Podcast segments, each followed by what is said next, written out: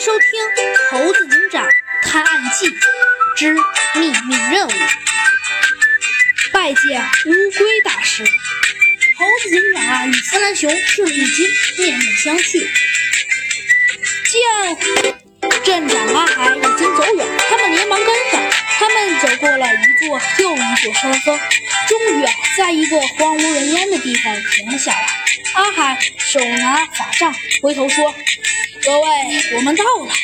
便用另一只手摸了摸白胡须。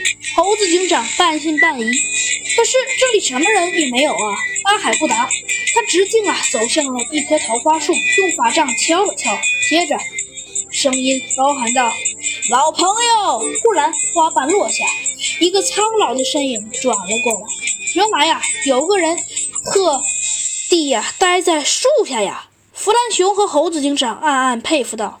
那人是一只乌龟，那龟壳上啊长满了裂缝，它的脖子上穿着一串翠翡翠珠子，腰边挂着一个葫芦形水壶。它就是乌龟大师，庄严、和蔼、智慧、力量，这几个词似乎就是与他融为一体的，简直是神一般的存在。他们俩眼珠都快掉下来了。故事居然是真的！还没等他们反应过来，突然一个大身影从高空落了下来。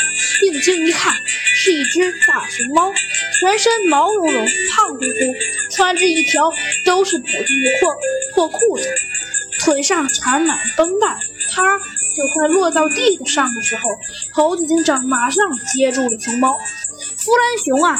和众人立刻上去光帮忙。猴子警长对他关心道：“没事吧？”大熊猫感激地说：“没事，真是谢谢你。我叫阿勇，小名看着。你是猴子警长答道：“我是猴子警长，他是弗兰熊。”弗兰一熊啊，一听这话，把头昂得高高的，生怕他认不出自己。正当众人们忙着救人时，乌龟大师欣慰地笑了，对猴子警长他们小声地嘀咕了一句：“跟我来。”